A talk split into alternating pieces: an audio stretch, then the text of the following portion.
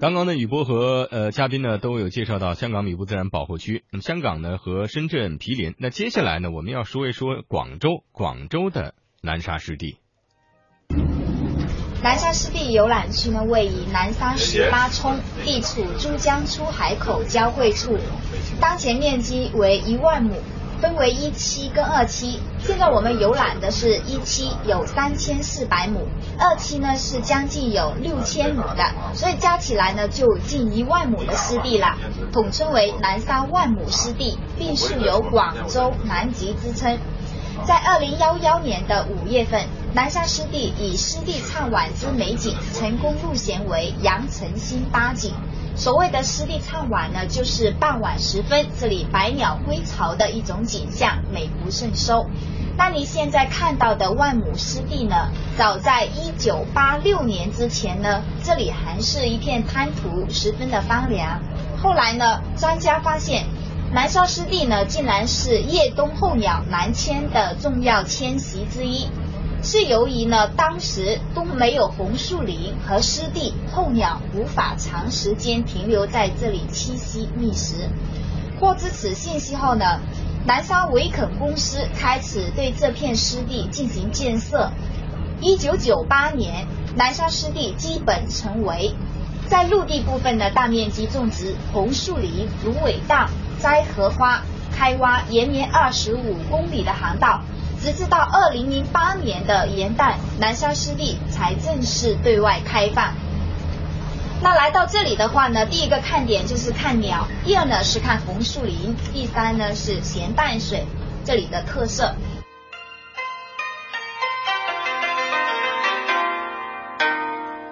红与绿的。新水乡，我们这个水呢是属于咸淡水的混合体，在夏天的时候呢，这些鱼啊，它会经常跳在船上的哈。谣传直通伶仃洋。目前我们这个南沙湿地呢，是广州县城唯一的一个河口湿地，也是面积最大的一个湿地。魅力中国，魅力南沙，在这里寻找自然和文明的混响。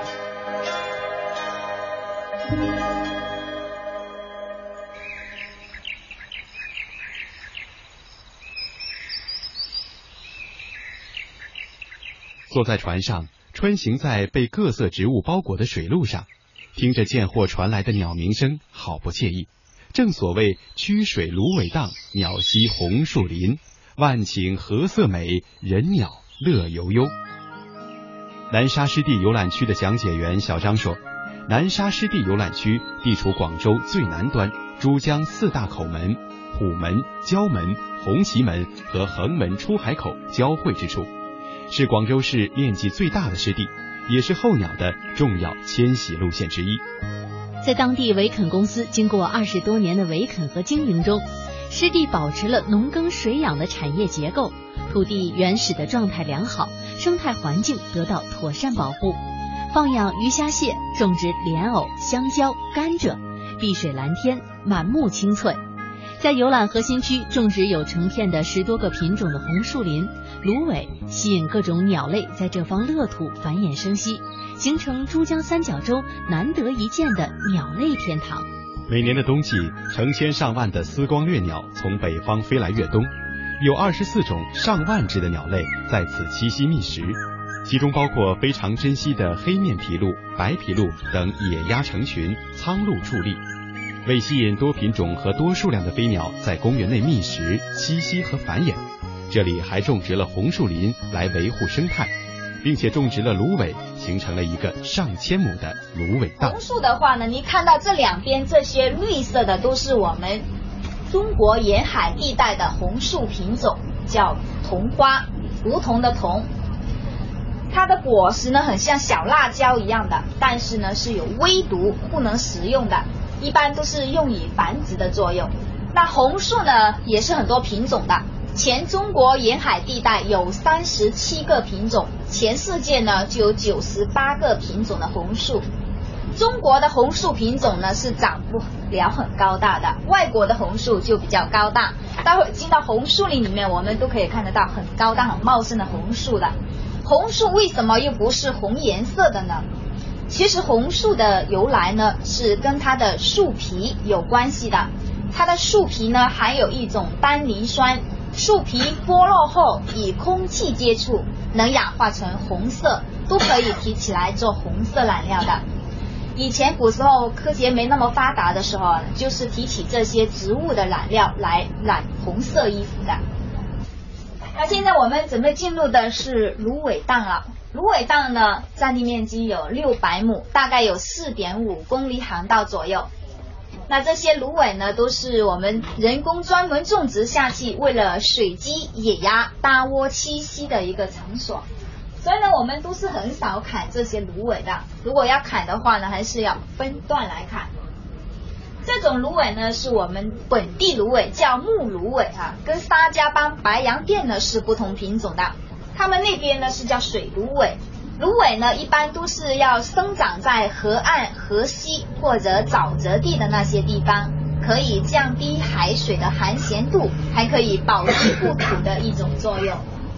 别看这些芦苇呢像杂草一样，其实它的经济价值呢也是非常高的。像水芦苇的根呢，它是可以煲凉茶喝的，利开胃、利尿这么的作用。花心呢可以做枕头。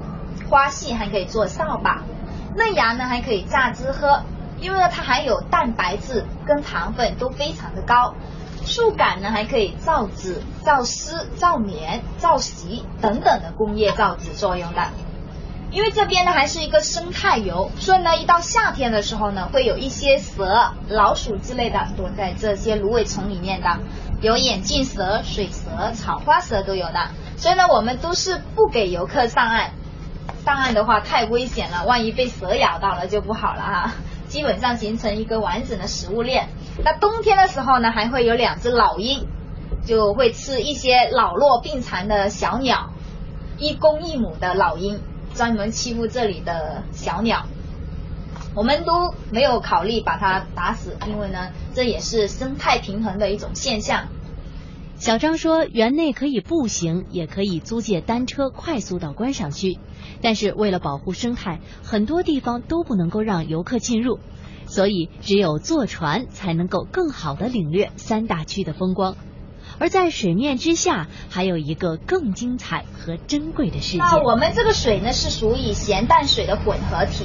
因为呢，春天跟夏天的时候呢，雨水比较充足，是属于淡水期，水液呢都是呈土黄色的，咸度呢是占千分之三的。秋天跟冬天，洋流对海水的影响，海水倒灌便形成了是咸水了，咸度是占千分之七的。水深呢是保持一米五到两米之间的。那我们这个水位的话呢，是通过水闸口来控制内部水体的，所以呢，这个水没有涨潮也没有退潮的，一年四季都保持这么高的。同时呢，这水底下也会很多鱼虾蟹，都是属于野生的。最大的鱼呢都有三十几斤重的。不过这些鱼虾蟹的话呢，我们都是舍不得吃的。因为呢，要提供给这里的鸟类吃，所以这里的鸟呢，多数都是吃海鲜的哈，以鸟为本，生态优先的。我们这里的发展理念哈，不是这些鱼虾蟹都是野生的，我们这个水是靠闸口来控制的，闸口一打开，外面的鱼就会跑进来，有进无出了。外面是珠江出海口来的，在夏天的时候呢，这些鱼啊，它会经常跳在船上的哈。最大的鱼有三十几斤重的，因为天气闷热缺氧嘛，所以就它就会经常跳在那。很多坐在这窗边啊，那个鱼打了它一下，它还不知道是怎么回事，然后又跳到水里面去了。当然，对于广州市民来说，这一块湿地也不仅仅是一个旅游景点那么简单。这个南沙湿地呢，被誉为广州之肾。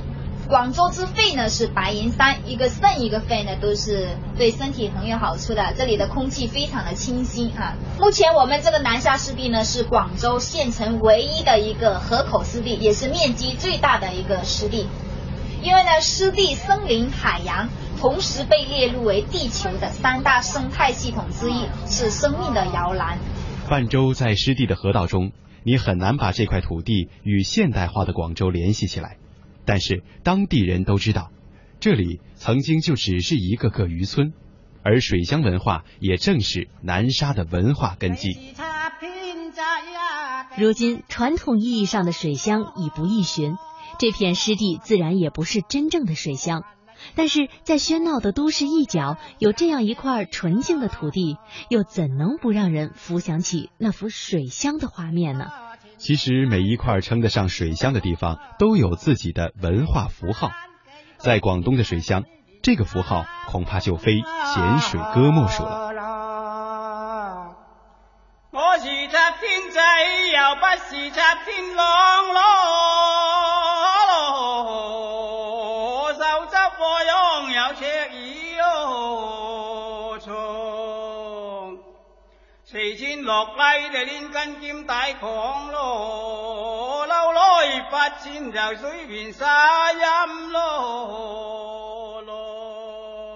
咸水歌。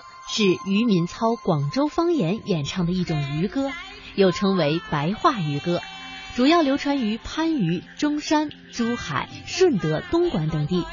各地多半在农忙之前或者是收获之后搭起歌台进行比试。中秋节的时候还会把船摇到江心连成擂台。至今，咸水歌仍然保留着传统的唱法。咸水歌以对唱为主，男女互答。歌者见人唱人，见物唱物，托物起兴，即景生情，随口而出，情动语中，故形于声。渔船的一个摇摆，应和着咸水歌的一个音调；船桨的一个滑动，拍打着咸水歌的一个节拍。